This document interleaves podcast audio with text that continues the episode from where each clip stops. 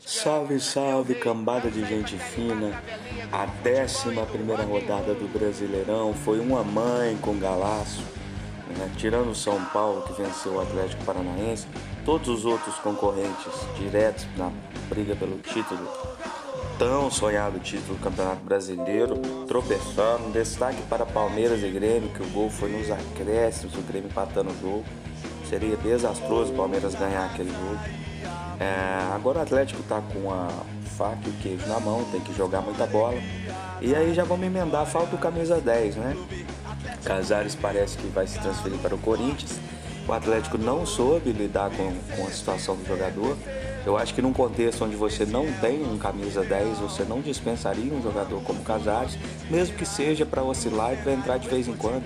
Afinal, Que é quem tem feito a função, oscila também, né?